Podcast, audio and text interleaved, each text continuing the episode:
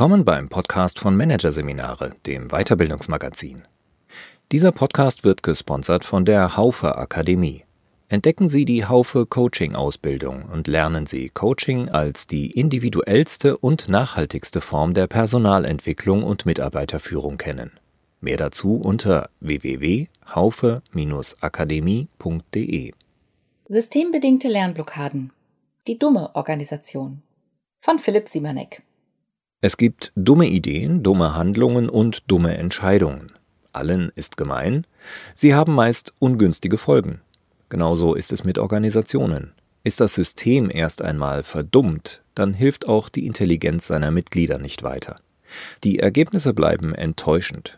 Wie aber kommt es zur organisationalen Verblödung? Und was lässt sich dagegen tun? Das Phänomen kennen viele Unternehmen. Sie benötigen frischen Wind und stellen neue Mitarbeiterinnen und Mitarbeiter ein.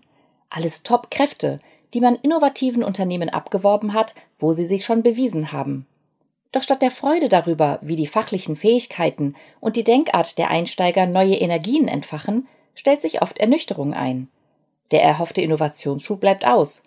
Ganz zu schweigen davon, dass auch die Verkaufszahlen weiterhin hinter den Erwartungen zurückbleiben. Was ist da passiert? Hat man sich bei der Einstellung der neuen Kollegen etwa geirrt? In der Regel ist das nicht der Fall. Doch das Management hat die Rechnung ohne die Organisation gemacht und eine wichtige Tatsache verkannt. Die Leistungsfähigkeit einer Organisation ist nicht die Summe der Leistungsfähigkeiten ihrer Mitglieder. Sie kann dramatisch höher oder auch viel niedriger ausfallen. Zum Beispiel sind kreative Köpfe mit Gespür für den Markt kein Garant für Innovationen.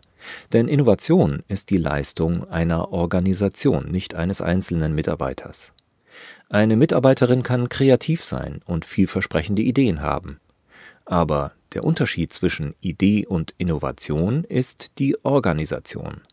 Das heißt, erst die Art, wie Ideen in der Organisation kommunikativ verarbeitet werden und zu neuen Entscheidungen führen, bestimmt darüber, ob sie zu einem innovativen Erfolg am Markt werden können. Wenn engagierte, fähige Menschen zusammenarbeiten, aber die Ergebnisse eines Unternehmens dennoch regelmäßig enttäuschen, kann man von organisationaler Dummheit sprechen. Die Organisation ist nicht oder nicht mehr in der Lage, die Qualitäten ihrer Mitglieder gewinnbringend zu nutzen. Und sie lernt nicht mehr. Sie entkoppelt sich also von den Impulsen des Marktes und von den Talenten ihrer Mitglieder. Die Ursachen dafür sind sowohl auf der strukturellen als auch auf der kulturellen Ebene der Organisation zu suchen. Woran aber kann man frühzeitig erkennen, ob ein Unternehmen verdummt? Sechs organisationale Lernblockaden begegnen mir in meiner Beratungspraxis besonders häufig – Sie können als Indikatoren für die Dummheit von Systemen genutzt werden. Erste Lernblockade die abgehobene Managementkommunikation. Die erste organisationale Lernblockade ist, plakativ formuliert, die Verwechslung von PowerPoint mit der betrieblichen Realität. Nicht wenige Manager glauben, dass abstrakte Ideen und Darstellungen in Meetings die betrieblichen Aktivitäten und ihre Wirkzusammenhänge wiedergeben. Die Kommunikation verweilt in einer Wolke von Begriffen, die sich längst von der betrieblichen Wertschöpfungsrealität abgelöst hat. Im Abstrakten und Generellen können viele mitdiskutieren und es können vielleicht sogar Entscheidungen getroffen werden. Leider sind diese Entscheidungen kaum noch mit der operativen Ebene gekoppelt. Das Managementsystem folgt seiner eigenen kommunikativen Logik und hat die Verbindung zur Wertschöpfung verloren. Verabschiedete Strategien, Richtungsentscheidungen und Maßnahmen haben praktisch keinen konstruktiven Einfluss mehr auf die Entwicklung des Unternehmens. Die Mitarbeiter, die etwas für ihre Kunden erreichen wollen, müssen geschickt um die Ansagen und Instrumente des praxisfernen Managements herumschiffen. Das Unternehmen funktioniert nicht wegen, sondern trotz des Managements. Vielen Mitarbeitern kommt es so vor, als werde vom Management regelmäßig Theater aufgeführt und man wird genötigt mitzuspielen. Zweite Lernblockade. Das Festhalten an der Steuerungsillusion. Auch wer beobachtet, dass seine Organisation ihre Aufmerksamkeit sehr stark auf das Erstellen und Verfolgen von Plänen, Budgets und anderen Steuerungspraktiken richtet, statt auf die Dynamiken und Entwicklungen am Markt, hat es mit einem Indikator für Verdummung zu tun. Denn die Vorwegnahme von Zukunft in Form von Plänen lässt die Organisation zunehmend erblinden für tatsächliche Chancen und Gefahren.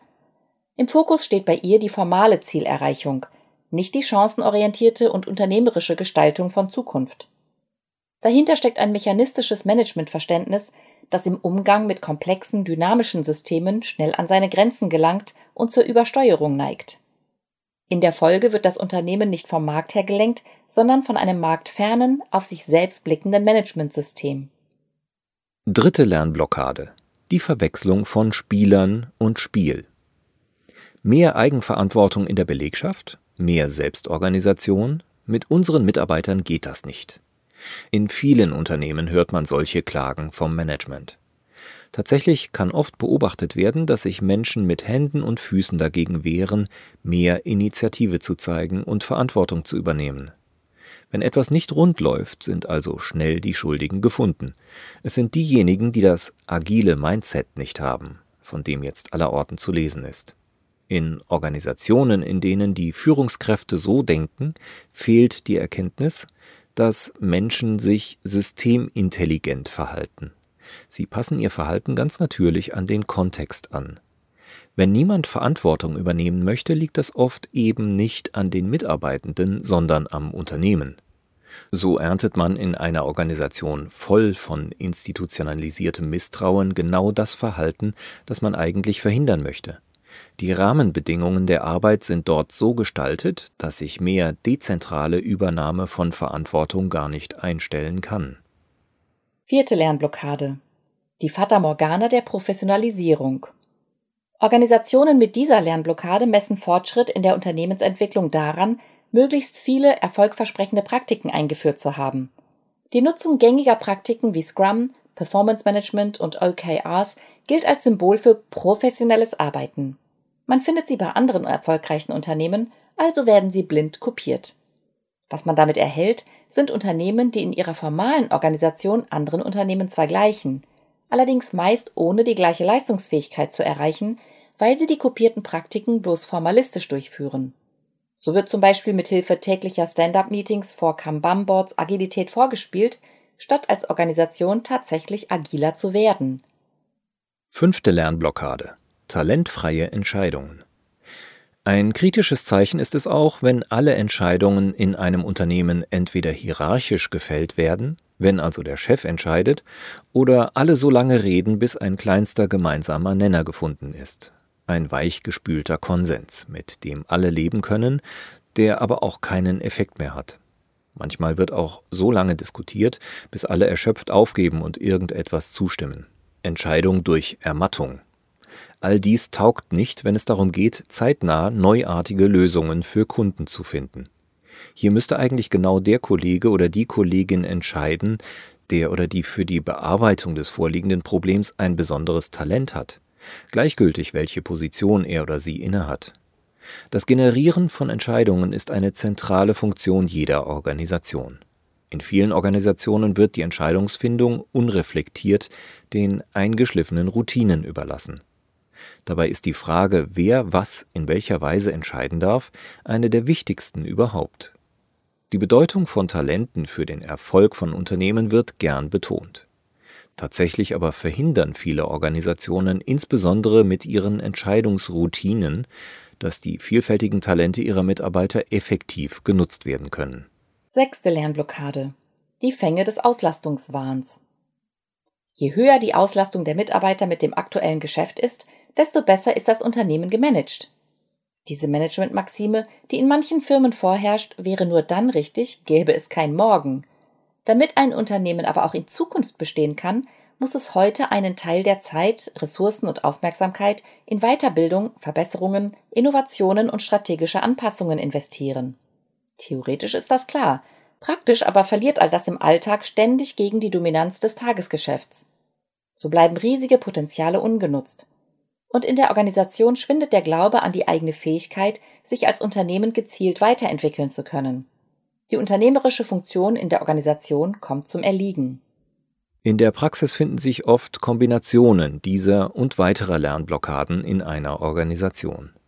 Sie sind Teil der eingeschwungenen formalen und kulturellen Routinen. Viele Mitarbeiter nehmen sie mindestens diffus wahr. Auf jeden Fall wirken die Blockaden leistungs- und innovationshemmend. Wie, wann und warum sie sich entwickelt haben, ist je Unternehmen sehr individuell. Generell sind die beschriebenen Phänomene Symptome dafür, dass die Organisation nicht mehr funktional auf den Markt ausgerichtet ist und unter einer Kruste immer weiterer Managementpraktiken langsam verkalkt. Ein simples Beispiel. Zwölf Führungskräfte nehmen jede Woche an einer zweistündigen Abteilungsleitersitzung teil, die alle für nutzlos halten. Doch leider besteht die kulturelle Vorstellung im Unternehmen, dass Management nun mal auf diese Weise durchgeführt wird. So sind hier die Spielregeln. Und es gibt keine Spielregel, welche dazu ermutigen würde, bestehende Meetings in Frage zu stellen. Theoretisch könnte das jeder Teilnehmer, jede Teilnehmerin tun. Faktisch ist dieses Verhalten in einer gegebenen Kultur aber höchst unwahrscheinlich. Und selbst wenn einer den Vorschlag äußerte, wäre es fraglich, ob tatsächlich eine echte Veränderung folgen würde. Wenn Führungskräfte, Organisationsentwickler und Personalmanager die Wirkkraft der Organisation erkannt haben, fühlen sie oft Erleichterung. Sie haben nicht die Falschen eingestellt. Es liegt nicht an unfähigen Mitarbeitern und Mitarbeiterinnen, an inkompetenten Führungskräften oder wirkungslosen Trainings, dass so wenig vorangeht im Unternehmen. Nach der ersten Erleichterung folgt allerdings oft ein Gefühl der Ohnmacht, wie Veränderungen in der Organisation erreichen, sodass die Leistungsfähigkeit der Menschen besser zur Geltung kommt? Die Antwort lautet, das gelingt nur durch die konsequente Entkalkung der Organisation oder, anders ausgedrückt, ihre Vitalisierung. Das Gegenteil einer dummen Organisation ist eine vitale Organisation also eine Organisation, die über ihre volle Leistungsfähigkeit verfügt, in der die Talente ihrer Mitglieder wirken können und die sich dementsprechend erfolgreich ihrer dynamischen, komplexen Umwelt anpassen kann. Wie aber lässt sich die Vitalität von Organisationen erhöhen? Dafür gibt es sechs wesentliche Hebel. Erster Hebel. Organisationen als Wirkräume verstehen. Um organisationale Lernblockaden lösen zu können, muss erst einmal die Wirkkraft der Organisation wahrgenommen werden. Üblicherweise werden Erfolge und Misserfolge in Unternehmen personalisiert, also einzelnen Personen oder Teams zugeschrieben. Die Leistungsunfähigkeit der Organisation selbst wird dabei häufig übersehen. Es braucht also ein Verständnis dafür, dass die Verhaltensmuster in Organisationen wesentlich von den geschaffenen Rahmenbedingungen abhängen. Möglichst viele Entscheider sollten die Bedeutung formaler und informaler organisationaler Spielregeln kennenlernen. Daher ist zum Beispiel in Meetings darauf zu achten, dass häufig über die Spielregeln und deren Veränderung gesprochen wird, statt nur über Personen und Aktivitäten. Zweiter Hebel Selbstbeobachtung stärken. Die Fähigkeit einer Organisation, sich selbst zu beobachten, ist sehr begrenzt. Wollen wir funktionalen und dysfunktionalen Mustern auf die Spur kommen, gilt es, Gelegenheiten zu nutzen, weitere Perspektiven zu erhalten. Diese müssen nicht immer von externen Beratern kommen. Auch neue Mitarbeiterinnen und Mitarbeiter können in den ersten Wochen wichtige Hinweise geben, wenn sie sich trauen. Kunden, Ex-Kunden, Partner und Ex-Mitarbeitende können ebenfalls spannende Beobachtungen liefern. Schrittweise sollte zudem das Tabu abgebaut werden, kritische Aspekte über die Organisation in großer Runde auszusprechen. In funktional gemischten Workshops können beispielsweise verschiedene Fragen genutzt werden, um ein differenziertes Verständnis über die tatsächlichen Spielregeln der Organisation zu erhalten. Beispielsweise Was muss man hier tun, um Karriere zu machen oder aber gefeuert zu werden? Wie werden wichtige Entscheidungen hier tatsächlich getroffen? Was muss man tun, um Ressourcen für eine Idee zu erhalten? Oder auch, welche Ziele spielen im Alltag de facto eine Rolle? Dritter Hebel. Organisationsentwicklung als Managementaufgabe etablieren. In vitalen Unternehmen zählt die regelmäßige Arbeit an der Organisation zu den wichtigsten Managementaufgaben. Dazu muss die wissensbasierte Wertschöpfung von der ideenbasierten Wertschöpfung unterschieden werden. In der wissensbasierten Wertschöpfung werden mit Hilfe operativer Vorgaben Effizienz und Zuverlässigkeit erzeugt.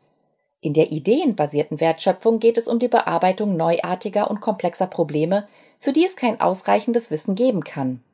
Hier sind die Ideen und Experimente von Talenten gefragt, die vor den Routinen der restlichen Organisation geschützt werden müssen. Es lohnt sich bei diesen Experimenten engpassorientiert und schrittweise vorzugehen, etwa wenn man offenbar dysfunktionale Strukturen und Praktiken verändern will. Man beobachtet dann die sich an die Veränderungen anpassenden Verhaltensmuster und Ergebnisse und kann auf dieser Basis Entscheidungen über weitere Veränderungen treffen. Vierter Hebel über das Entscheiden entscheiden. Wenn erkannt wurde, dass die Organisation unter Verkalkung leidet, bedeutet dies, dass talentierte Mitarbeitende nicht genug Freiraum haben, um schnell marktnahe Lösungen zu generieren. Solange aber die Organisation auf etablierte Weise Entscheidungen trifft, verändern sich auch die Ergebnisse nicht. Deswegen ist es sehr wichtig, vor alle anderen Entscheidungen eine wesentliche zu setzen. Wer soll was mit welchen Verfahren entscheiden, damit bessere und schnellere Ergebnisse entstehen können? In vitalen Organisationen wird sehr bewusst mit den verwendeten Entscheidungsverfahren umgegangen. Wesentlich ist, dass sich das Management mit der Vielzahl unterschiedlicher Entscheidungsverfahren intensiv beschäftigt und der Organisation dann eine Auswahl anbieten sollte, mit der situativ Erfahrung gesammelt werden kann.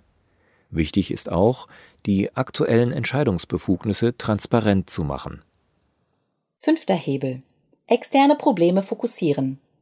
Damit sich eine Organisation nicht zu sehr mit sich selbst beschäftigt, sollte möglichst häufig der Fokus auf externe Probleme gerichtet werden. Dabei helfen folgende Fragen. Welche ungelösten Probleme haben unsere Kunden? Was fordern unsere Kunden, das wir noch nicht liefern können? Was passiert sonst im Markt? Gibt es technologische Entwicklungen, die wir nicht ignorieren sollten? Und was in unserer Organisation steht uns im Weg, um erfolgreichere Antworten auf diese Fragen zu geben? Die ausgemachten Probleme sollten so konkret wie möglich beobachtet und beschrieben werden. Werkzeuge wie Personas und User Journey Mapping können dabei helfen.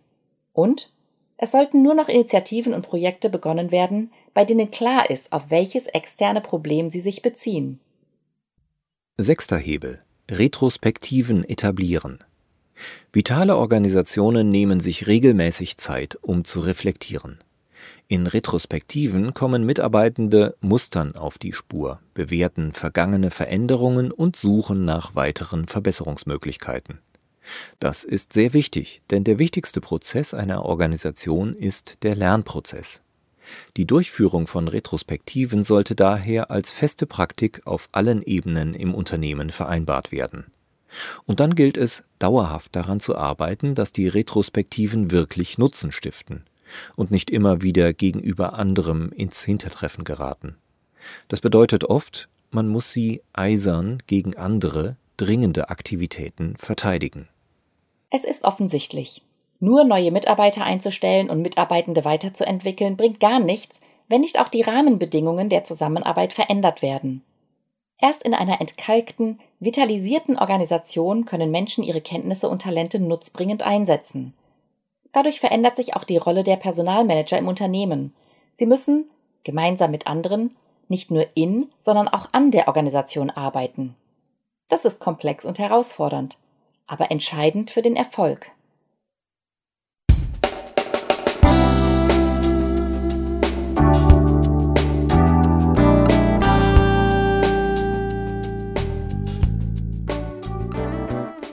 Sie hörten den Artikel Systembedingte Lernblockaden.